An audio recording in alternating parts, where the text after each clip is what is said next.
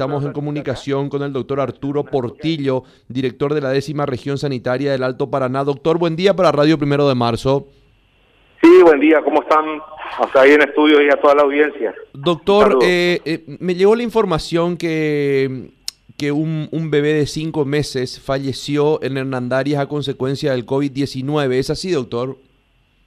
Y esa es también la información que nosotros estamos eh, recibiendo y analizando, lógicamente. Desde ayer recibimos la notificación del servicio de la unidad sanitaria de, de Hernandarias eh, con relación a este a este chico de este bebé de cinco meses que estuvo internado ya varios días y lastimosamente tuvo un desenlace muy triste, ¿verdad?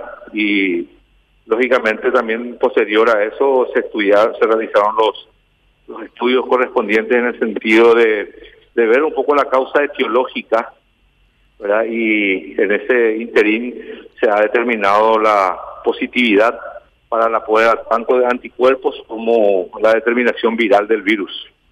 Ahora, está la determinación viral, ¿verdad? confirmado, doctor, que, que, que, que, fue a causa del COVID. Y en la prueba preliminar, eh, en la prueba que se realizó en un laboratorio privado, el resultado fue positivo, era una prueba molecular, PCR. Eh, esa prueba por el protocolo nosotros eh, lo hacemos nuevamente una, una contraprueba que es eh, a, través del, del, Departamento de Biología Molecular en nuestro departamento que tenemos en la, en la Universidad Nacional del Este. Eh, se está analizando en este momento, yo creo que en el transcurso, en horas nada más tendríamos el resultado confirmatorio de, de, esa misma determinación, ¿verdad? Ahora, el, el, el, el, el bebé fue internado eh, ¿A consecuencia de qué, doctor, al comienzo? Él, según la referencia que tengo, porque todavía no tengo por escrito el informe completo, eh, la, según la referencia de la directora de esa institución, eh, el bebé estuvo internado por, por varios días ya por un cuadro respiratorio. Eh, al principio estaba estable, eh, sin mucha mejoría y con el correr de los días fue aumentando esa dificultad teniendo incluso la necesidad de la utilización de oxígeno suplementario, ¿verdad? Hasta que eh, llegó un momento dado en donde eh, realizó un paro, ¿verdad? Que tuvo su, su como protocolo la, la, reanimación durante más de una hora, según la referencia de los, del equipo médico. Se llegó a intubarle inclusive, ¿verdad? Y en ese proceso de reanimación no, no, no resistió y lastimosamente se tuvo el final que, se tuvo. El caso de, de, la madre, eh, ¿no hay información si la madre estaba vacunada contra el COVID, doctor?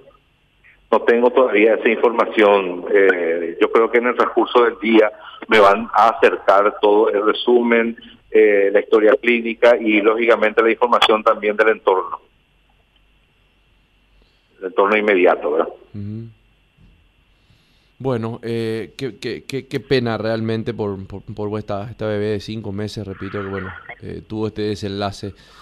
Doctor, eh, ya, que, ya que está... Realmente es una pena, ¿verdad? Porque eh, tengo tengo la referencia de que era un bebé, un bebé relativamente saludable, con un, peso adecuado para la edad que tenía, eh, buena alimentación, o sea que todo estaba enmarcado dentro de un marco de crecimiento normal, ¿verdad? Hasta que de repente comenzó a tener ese cuadro respiratorio que finalmente le complicó la existencia. Doctor, ya eh, saliéndonos un poco específicamente del tema, pero siempre dentro de lo, lo que nos, nos compromete, eh, desde la décima región, ¿cómo, ¿cómo, se están dando los casos de, eh, de COVID? Digo, todo lo que sería Alto Paraná.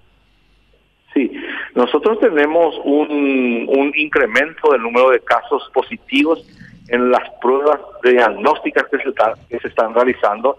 Eh, esas pruebas hoy día estamos aumentando sustancialmente con una directiva de hacerlo a nivel regional en todos los hospitales distritales, en todos los pacientes internados y los entornos de los internados, de tal manera a tener un mejor panorama diagnóstico en cuanto a la al incremento de los casos que estamos teniendo, ¿verdad?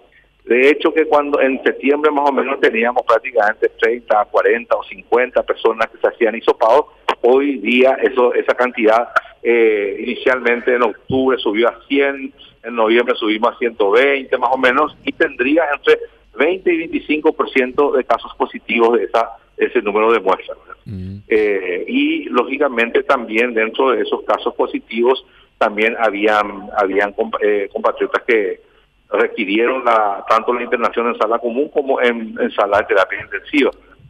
Eh, lastimosamente, eh, los datos eh, que tenemos es que la mayor parte de las personas que requieren, o sea, que tienen gravedad y requieren de asistencia respiratoria o asistencia en sala de terapia intensiva son mayoritariamente en un 70-80% personas no vacunadas. Ahora, doctor, eh, en lo que refiere al Alto Paraná, Hernandarias, ¿la ciudad de Hernandarias está más comprometida que Ciudad del Este? No, no, no creo eso, compañero. Por lo menos eh, en, los datos de, inmunización, Hernandarias tiene un mejor porcentaje incluso que Ciudad del Este en cuanto al porcentaje de inmunización hasta el momento, ¿verdad? considerando la población, lógicamente, de Hernandarias. Bien, y dentro de lo que significan los hospitales de referencia eh, en, internación, tanto en UTI como en salas normales, eh, ¿en qué porcentaje están ocupados, doctor?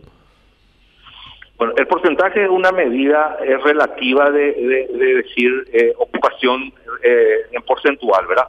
entendiendo que el Hospital Integrado de Respiratorio del Alto Paraná es un hospital especializado en este tema y son los que tienen, internan todos los casos de COVID del departamento.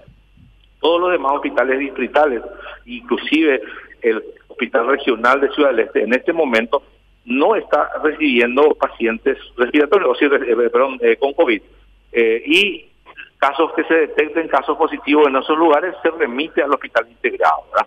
El hospital integrado es una consecuencia de los de las oleadas anteriores en donde hubo una comunión de esfuerzos tanto del gobierno nacional y todos los autores sociales de, de Alto Paraná para constituir un hospital de esa naturaleza en su momento más álgido se consiguió tener inclusive hasta 80 camas, 64 de terapia intensiva y, y eh, más la sala de, reanimación y una sala de, terapización, vamos a decirle, era una previa hasta que se encuentre una cama que tenga el equipo completo de, de terapia intensiva. ¿verdad? Hoy día, eh, prácticamente con la disminución de casos se cerraron, casi la mayoría se quedaron 12 camas eh, en aquel momento, después de la bajada de, del número de casos, y con el nuevo aumento de casos hoy día sumamos inicialmente a 24 camas y ahora actualmente a 29 camas activas. La capacidad operativa puede crecer sin ningún inconveniente si es que hay una necesidad inmediata, pero por la administración de recursos entonces estamos habilitando hasta 29 camas en este momento porque estamos manteniendo un nivel promedio de entre 20 a 22 casos más o menos por día de ocupación de camas en unidad de terapia intensiva. Y las salas comunes también están, eh, están con baja ocupación. Eh, tenemos disponibilidad para tener hasta 30 camas en este momento, pero ahora mismo tenemos 12 pacientes internados en sala común. 22 eh, perdón, 16 pacientes en este momento en sala, eh, en unidad de terapia intensiva y 12 pacientes en sala común. Eh, nos, nos, da un poco de respiro eso porque estamos manteniendo esos números desde hace más de una semana, ¿verdad? O sea, tampoco hay un crecimiento sostenido para que nosotros nos, nos sentamos obligados a aumentar el número de casos. Doctor, muy amable, muchas gracias. Muchas gracias a ustedes y a las órdenes siempre. El doctor Arturo Portillo, director de la décima región sanitaria del Alto Paraná.